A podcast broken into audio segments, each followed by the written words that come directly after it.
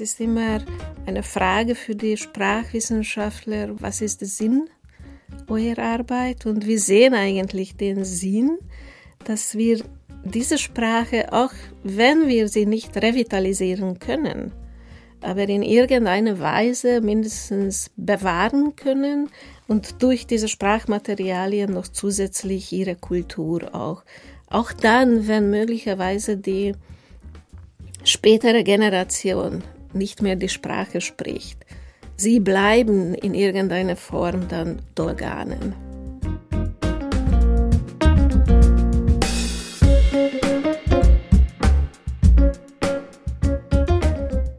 Wissenschaft als Kompass. Der Podcast der Akademie der Wissenschaften in Hamburg.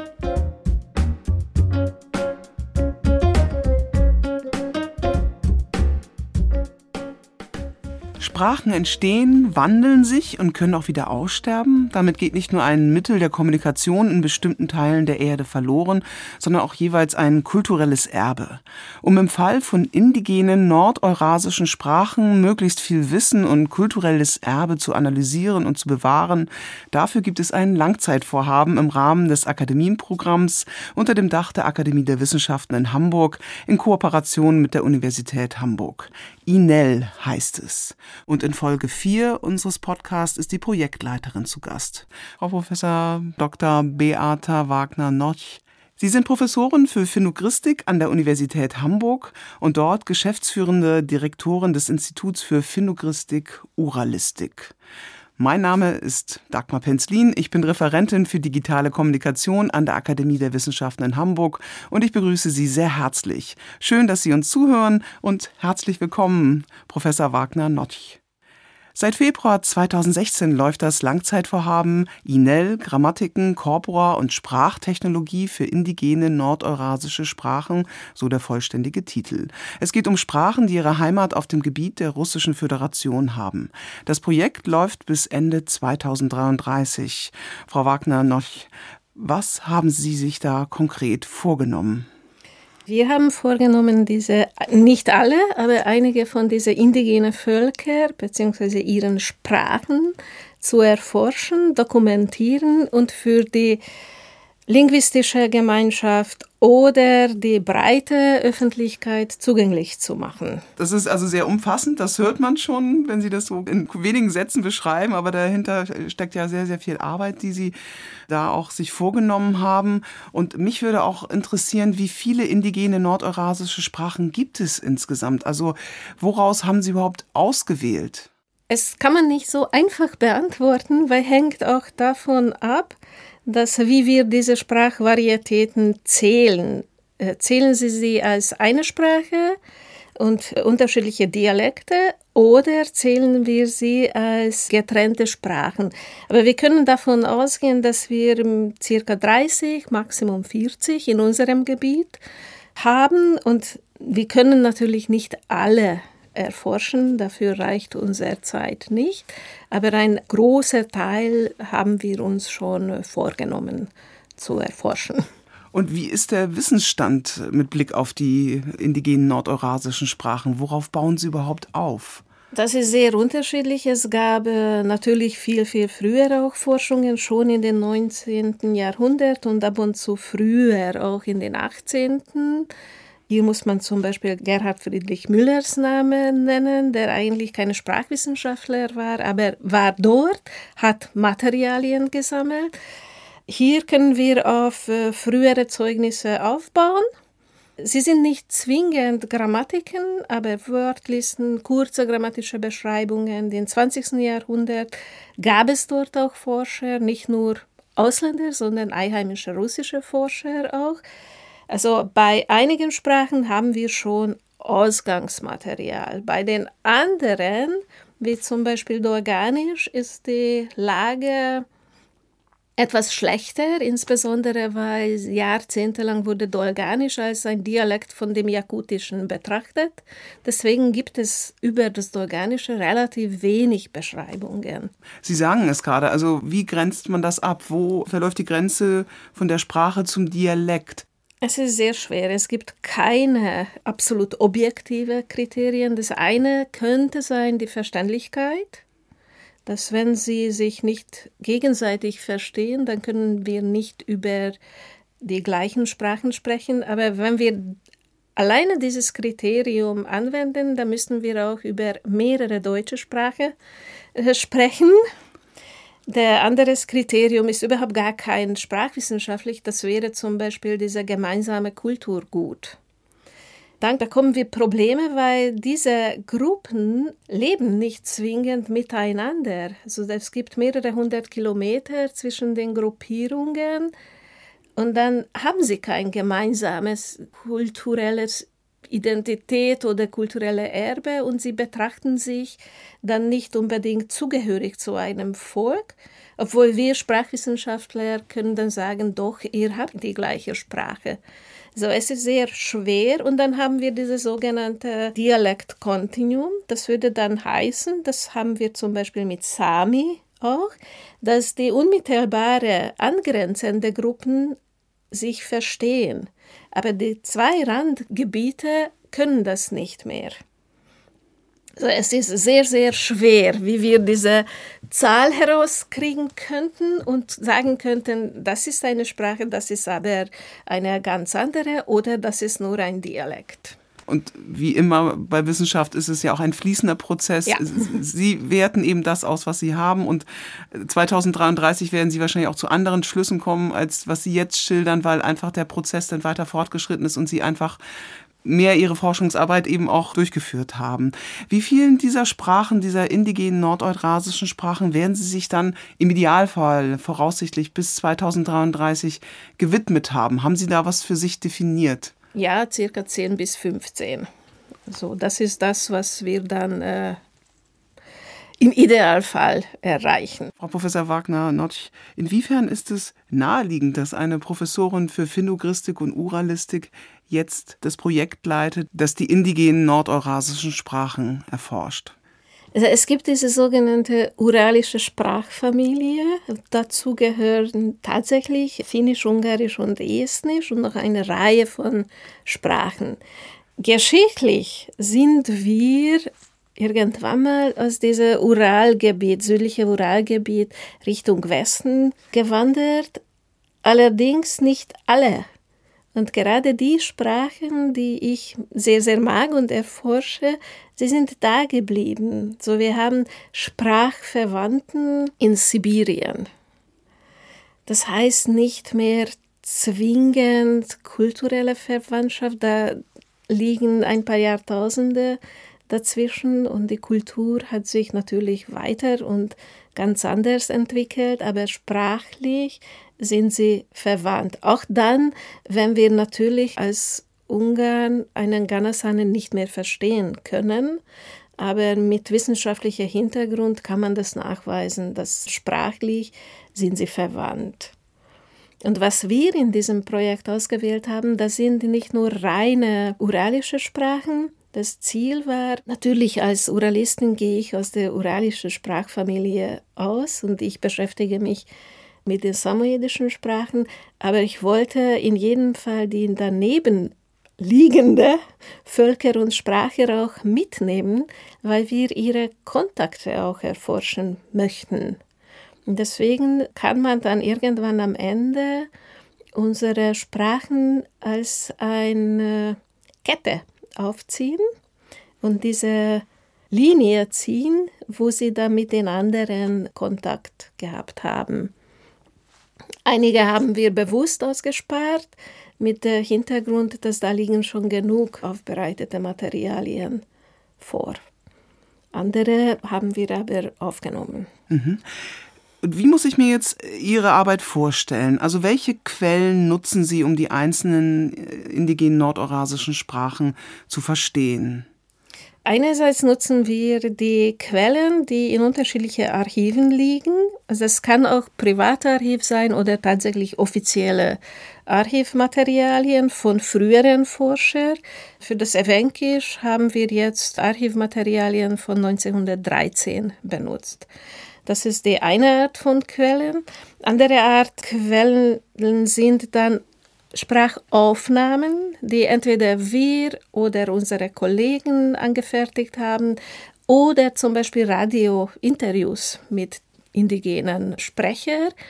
Und das wurde dann uns übergeben und wir benutzen sie dann auch.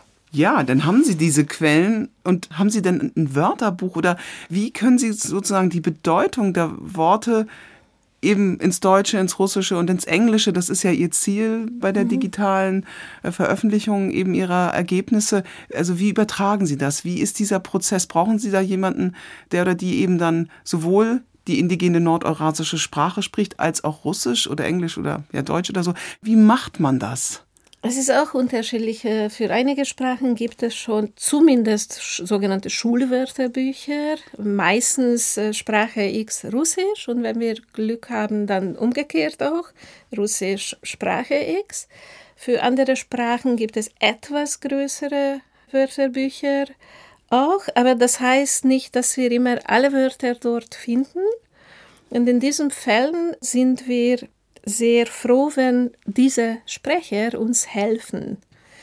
Wenn wir diese Sprachaufnahmen zum Beispiel verschriftlichen, dann ähm, machen wir das auch meistens so, dass sie uns helfen, das zu verschriftlichen oder sogar selber verschriftlichen und sie schicken uns ihre Transkripte, was sie dann gehört haben, zur Schrift gebracht haben und das ist dann ihre Verschriftlichung und wir bearbeiten das weiter. Okay, und dann in der Veröffentlichung, in der, ja, ich weiß nicht, ob Sie es Edition nennen, würden Sie denn so wie bei anderen historisch-kritischen Editionen auch wahrscheinlich die Quelle benennen, wer Ihnen das übersetzt hat oder ja. wäre, doch, genau. Wir haben einen äh, sehr detaillierte Metadatensatz zu jedem Transkript, also jeder Text hat Metadaten und dort definitiv steht, wann, wo wurde die Aufnahme angefertigt, wer das gemacht hat, wer hat das verschriftlicht, wer hat das in welche Sprache übersetzt.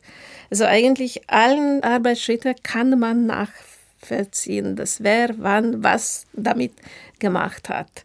Es kann auch sein, dass wir tatsächlich aus schriftlichen Texten arbeiten. Dann sieht man dann auch, wer hat diese schriftliche Text bearbeitet. Also alles ist bei uns nachvollziehbar.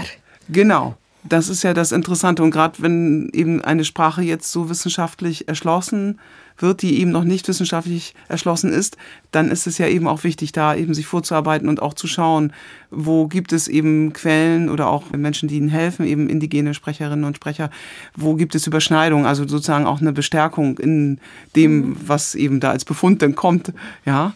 Und wie muss ich mir das vorstellen, wenn Sie einfach auch mit indigenen Sprecherinnen und Sprechern Gespräche führen? Also haben Sie da standardisierte Fragebögen auch entwickelt, um quasi für die verschiedenen Sprachen, die Sie jetzt erforschen, vergleichbare Corpora zu entwickeln? Also dadurch, dass wir keine so reine Feldforschung ausgelegte Projekt sind, nehmen wir das, was wir nehmen können. Also wir haben nicht entschieden, was äh, Ritschkowin 1912 zur Schrift gebracht hat, aber wir bearbeiten diese Materialien. Wenn wir die Möglichkeit haben, noch hinzufahren und wir merken, dass okay, überwiegend Folklortexte, wir brauchen auch alltägliche Texte auch, dann versuchen wir solche Texte aufzunehmen.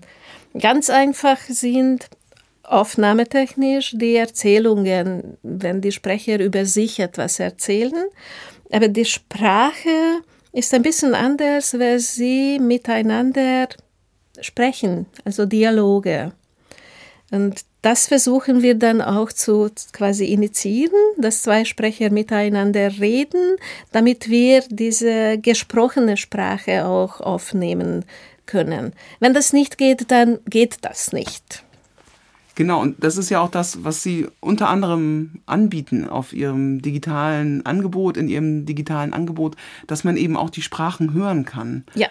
Was ich auch sehr beeindruckend finde, einfach zu hören. Und dann ist es mit einer, also jetzt, wenn ich es aufrufe, kriege ich eine deutsche Über mhm. Untertitelung ausgespielt. Also, und ich kann das dann auch sozusagen auch verstehen, worum es geht. Und das da haben Sie auch das eben den Sprecherinnen und Sprechern auch freigestellt. Ja, die sind, äh, die, die auf dem Homepage sind, sie sind meistens von dem Radio.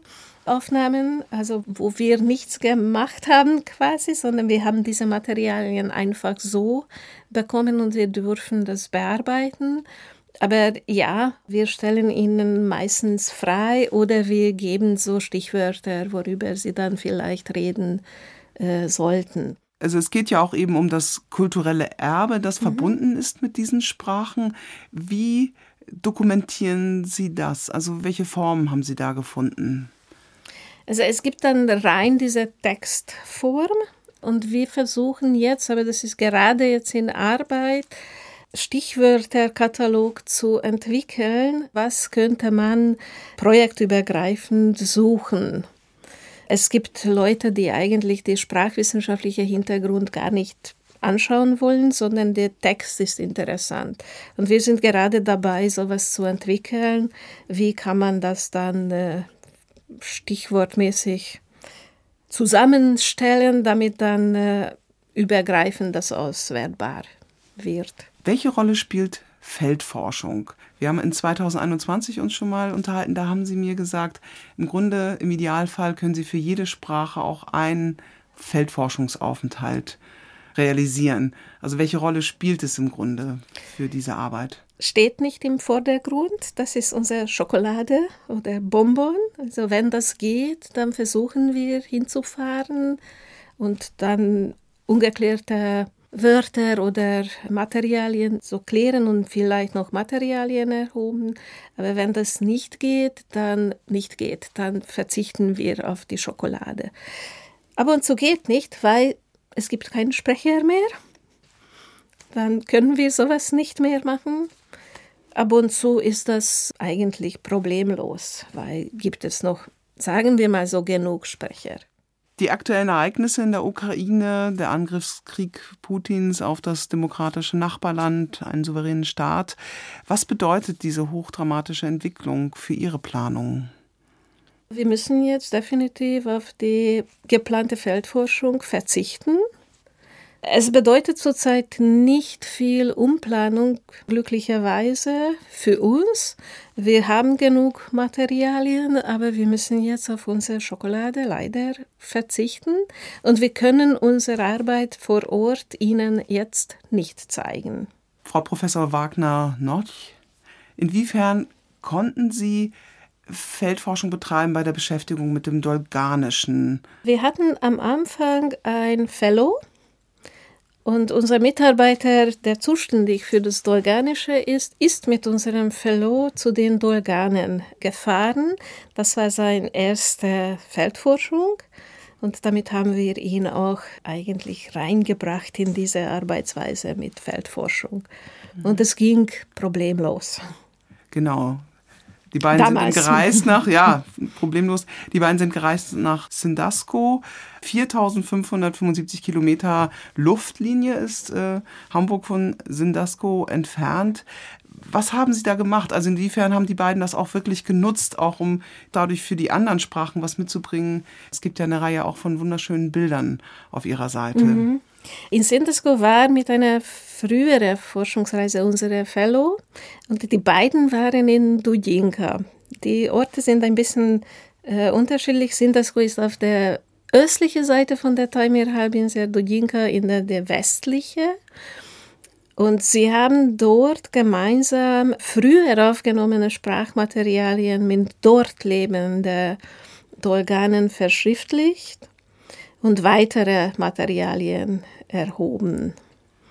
Und sie haben sehr gut die Zeit äh, genutzt dort, äh, weitere Kontakte zu knüpfen. Das ist ein anderes Dialekt dort. Und natürlich diese wunderschönen Fotos zu schießen. Okay, und wie ist Dolganisch einzuordnen? Also überhaupt in, vielleicht gibt es Bezüge zu anderen Sprachfamilien. Ja, das äh, ist eine Turksprache. Das ist eben die Sprache, die unmittelbar verwandt ist mit dem Jakutischen. Äh, Jakutisch ist eine relativ große Sprache in Sibirien und Organisch wurde sehr lange so betrachtet, dass es nur ein Dialekt von Jakutischen sehr, sehr nah, das stimmt, dass sehr nah sind diese zwei Sprachen, aber sie haben, die Dorganen, eine eigenständige Identität und die Sprache ist doch noch ein bisschen anders. Und sie sitzen als Turksprache dort auf der Taimyr-Halbinsel äh, mit samojedischen Völkern, ein bisschen als Neuankömmlinge. Und die Sprache war, muss man jetzt ja sagen, bisher kaum erforscht. Durch Ihr Projekt gibt es jetzt wirklich einen Sprachkorpus, der jetzt zugänglich ist auf Ihrer Seite. Und es gibt ja so, also die Zahl, die ich da rausgezogen habe äh, aus Ihrem Angebot, aktuell 1000, nur noch 1054 Personen. Also nach dieser Umfrage von 2010, die eben Solganisch sprechen. Was glauben Sie, sind das jetzt eher weniger geworden oder eher noch vielleicht mehr? Auch durch, weiß nicht, Ihre Arbeit, vielleicht haben Sie Ihnen noch klar gemacht, wie wichtig diese Tradition ist, keine Ahnung. Äh, schwer zu sagen, es gab eine Neuerzählung in der Russischen Föderation, aber die Zahlen sind noch nicht im Internet, also sie sind noch nicht fertig mit der Auszählung. Ich bin echt eher in der pessimistischen Seite. Ich rechne eher damit, dass vielleicht weniger geworden ist. Aber diese Zählungen sind immer sehr schwer zu betrachten, weil da gibt es nur die Frage, welche Sprache spricht jemand. Und das heißt nicht, dass wenn ich Ja sage, dann die Individuum wirklich spricht diese Sprache und ein Nein heißt auch noch nichts. Es ist sehr schwer, mit diesen Zahlen umzugehen. In jedem Fall, unser Beitrag ist für diese Menschen, dass jemand interessiert sich für ihre Sprachen und ihre Kultur. Und dadurch, dass wir das nicht nur für die Wissenschaftler, Sprachwissenschaftler öffentlich machen, können sie auch ihre kulturelle Erbe selber anhören und lesen. Und das ist für sie auch sehr, sehr wichtig. Es gibt es ja auch, dass man meinetwegen aus einer dolgamischen Familie stammt und vielleicht dann aber woanders lebt und es ein wenig verliert und dadurch vielleicht auch wieder auffrischen kann. Mhm. Genau, dafür ist es auch mitgedacht, dass es eben sozusagen die Chance erhöht, dass diese Sprache weiterlebt. Und nicht nur die Sprache, sie, wir haben mit ihnen auch ein bisschen Gespräche geführt, was sie interessiert sie, nicht nur für mit den Organen und einige sind richtig pessimistisch und sie sagen, die Sprache in sich ist nicht mehr interessant, aber die Inhalte. Diese Legenden, diese Folklore-Texte, die Erzählungen über das Leben früher, ist auch unter Umständen sehr interessant für die neuere Generation. Genau, das bedeutet eben auch kulturelles Erbe. Ja. Die Geschichten, die Legenden, die Erzählungen, die eben das Selbstverständnis dann auch speisen. Wie kann man bei so etwas Lebendigen wie einer Sprache sagen, dieser Sprachkorpus ist jetzt abgeschlossen? Ist das für Sie einfach ein arbeitstechnischer Abschluss, weil Sie eben auch noch andere Sprachen auf der Agenda haben? Oder welche Kriterien führen zu so einer Aussage, dass Sie sagen, so und jetzt dort machen wir erstmal einen Punkt?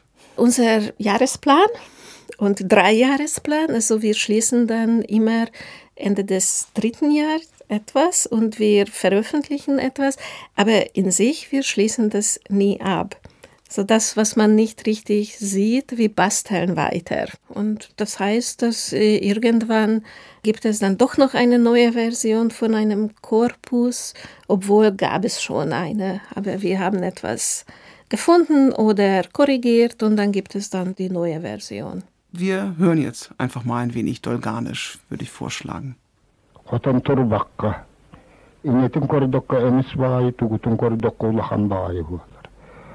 وطويلا هتر ارجي قناده ارجي تنكر دقتوغو من تواتر باتي ناني ابقتيق قبويرن ابقتيق تابتر اتوغنا تغوت كينا كي ناخوالاتش بو كينا هرق تبا هبوياتش بو كينا هبولنا ونبونن иһиттэн хопту үйт болоронан тыына тахсар муотунан камбаалдакка бутаба бутугут туран келет Das waren ein paar Eindrücke vom Dolganischen.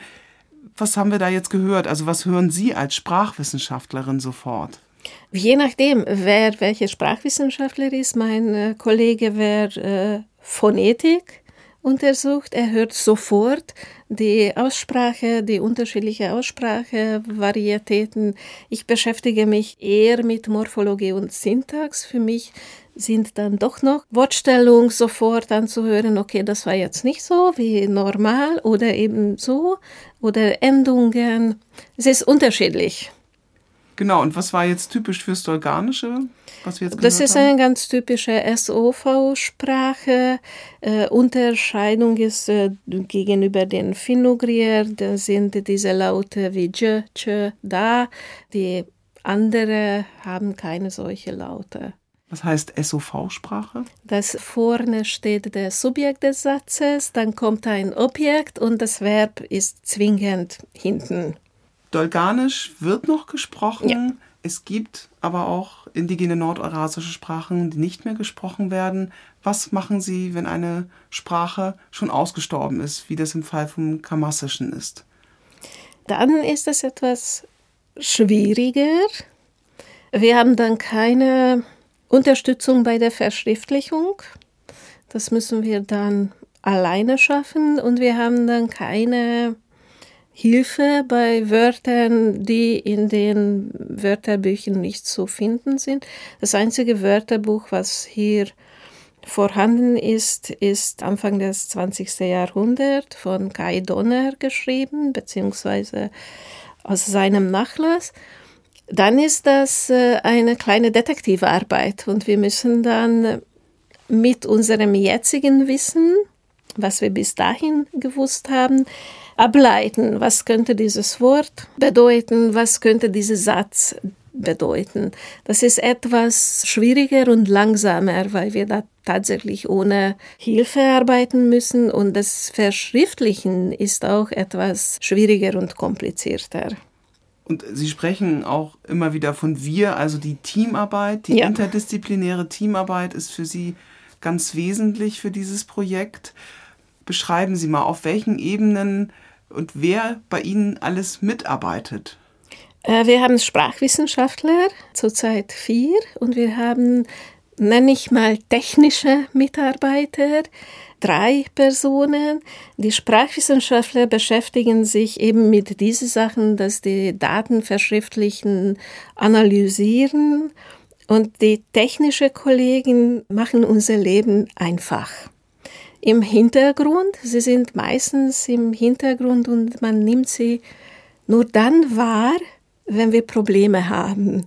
Und sie sind diejenigen, die uns sicherstellen, dass wir mit unseren Materialien keine Probleme haben. Und das darf man nicht unterschätzen, weil ohne sie würden wir gar nicht so viele Corpora so schön veröffentlichen können und könnten dann ein paar Unfälle passieren, die wir vermeiden möchten. Zum Beispiel sowas wie Daten aus Versehen löschen oder überschreiben, weil zufälligerweise zwei Kollegen das gleiche Transkript geöffnet haben. Und das passiert ganz und gar nicht, weil wir sehr gute technische Support haben. Und wie liefern Sie Ihre Erkenntnisse an? Also wo, wo setzen die Techniker an? Denken Sie auch schon hin auf die Technik?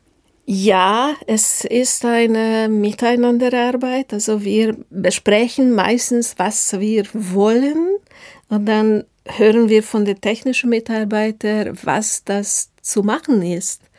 Es muss immer so sein, dass wir in Dialog bleiben und wir gemeinsam besprechen, was wie so gemacht werden kann. Wir haben unsere Wünsche und unsere Mitarbeiter sagen, wie das funktionieren kann. Ein Beispiel zum Beispiel jetzt nach sechs Jahren haben wir die geografische Daten entdeckt. Wir haben ganz, ganz, ganz viele geografische Daten in unseren Materialien. Und da kam die Idee, dass wir sollten damit etwas anfangen. Wir als Linguisten können sowas nicht visualisieren. Bewegungsmuster kann ich auch nicht visualisieren. Dafür brauche ich Ideen von den technischen Mitarbeitern. Wie können wir das dann auch visualisieren, was wir in der geografischen Daten haben? Und daran arbeiten wir jetzt ein bisschen. Also Sprachgeografie im Grunde und gleichzeitig ist es auch Sprachgeschichte? Könnte auch sein, ja, weil wir haben Bewegungsmuster, wir haben alte Daten, auch darüber Beschreibungen, wo sie waren. Wir haben dann jetzt neue Daten. Wir haben Karten in einem Nachlass, wo die Forscherin die Namen von Flüsse und Ortschaften in dieser indigenen Sprache aufgenommen hat oder zu Papier gebracht hat. Und wir versuchen das jetzt dann äh, zu entziffern, zu identifizieren, welcher Fluss ist das. Das ist auch ein bisschen Sprachdetektiverei, weil das ist nicht nur eine Sprache, sondern mehrere Sprachen sind dann in diesen Aufzeichnungen. Und es zeigt ganz eindeutig, dass diese Völker leben und lebten nicht alleine. Sie waren immer im Kontakt. Und bei welcher Sprache, die Sie bisher erschlossen haben, sind eben diese Bewegungen, diese geografischen besonders ausgeprägt? Der eine ist äh, das Kupische. Da sind mindestens drei Varietäten vorhanden, das nördliche, zentrale und südliche. Und in dem Moment, als äh, die russische Einwanderung in Sibirien eingetreten ist, sind die Gruppen nach Norden, bestimmte Gruppen nach Norden gewandert. Das passierte noch im Anfang des 20. Jahrhunderts ebenfalls, dass Gruppen sich bewegt haben. Das können wir auch nachvollziehen nämlich durch die Dialektologie.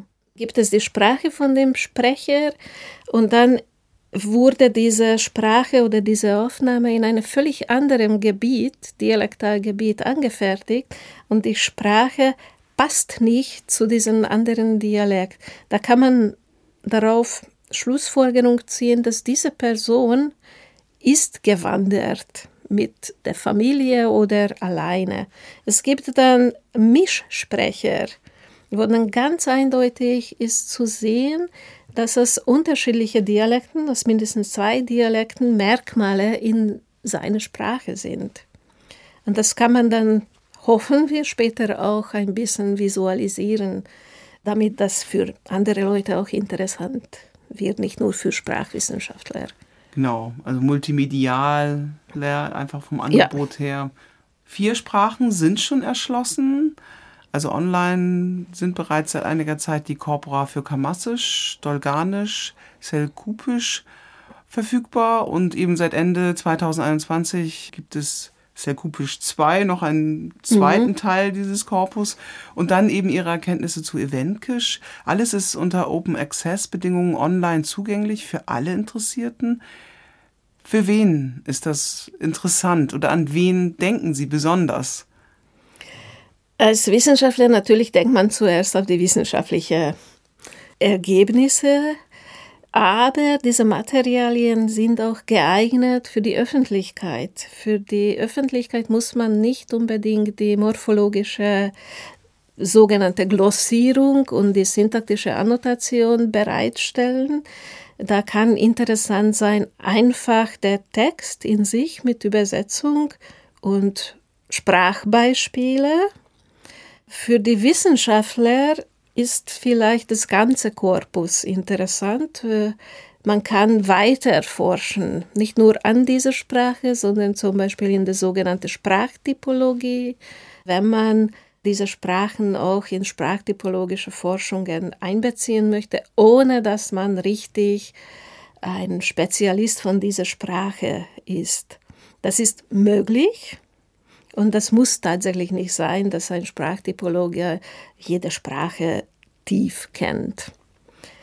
Und also unter, sehr, sehr, sehr unterschiedlich kann man diese Materialien auswerten. Die Folkloristen finden ihre Schätze auch da und dann jetzt in eine Übersetzung, was eigentlich für sie auch zugänglich sind, auch dann, wenn sie kein Russisch sprechen.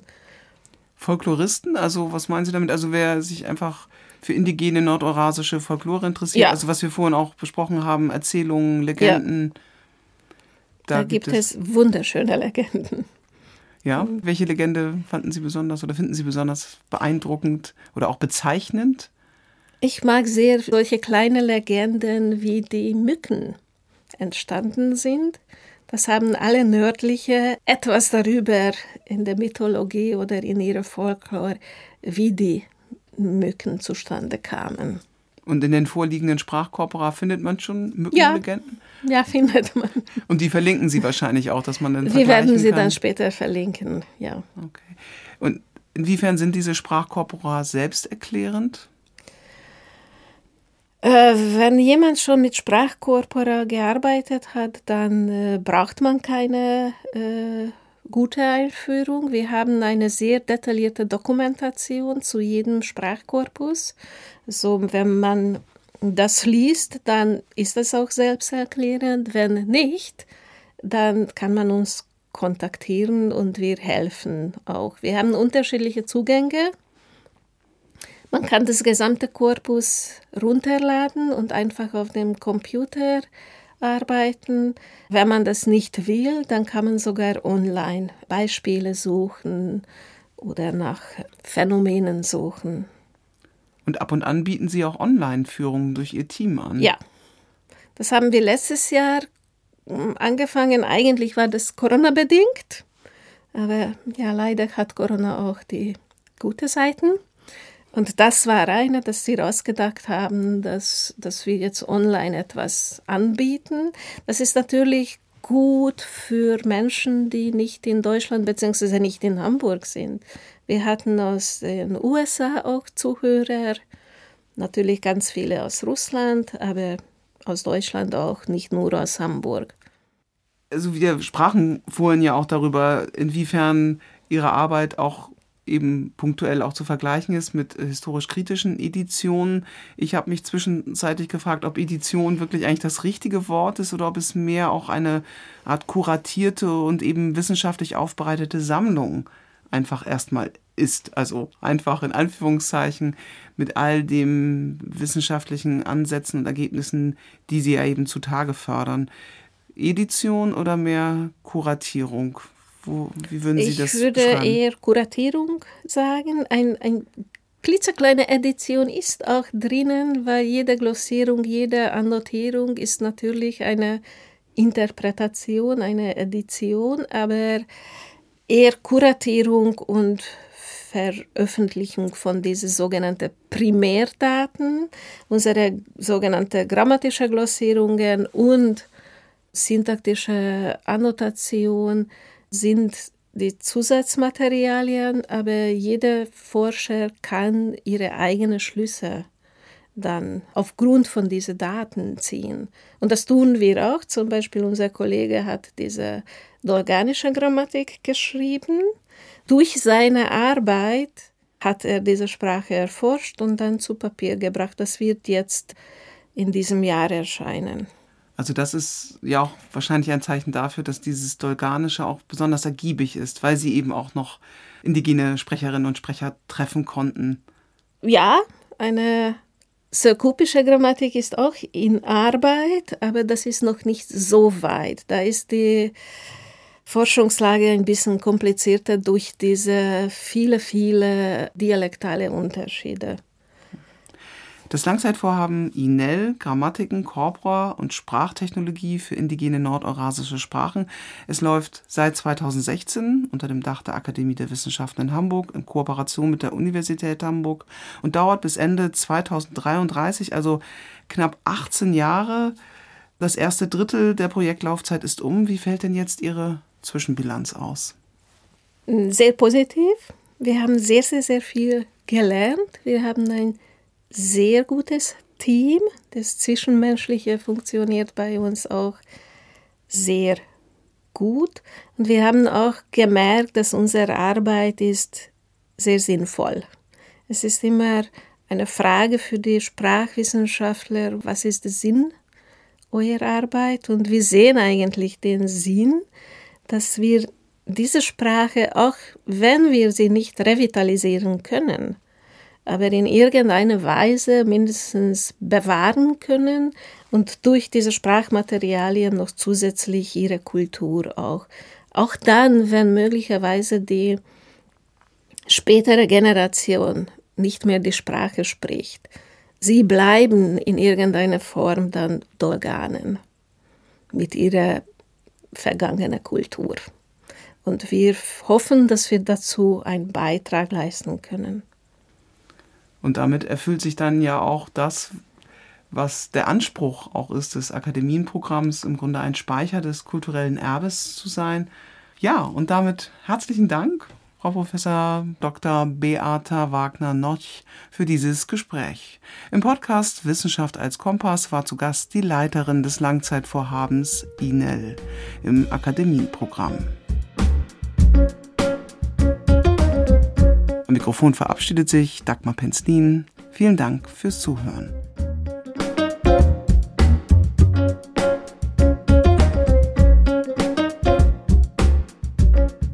Das war Wissenschaft als Kompass.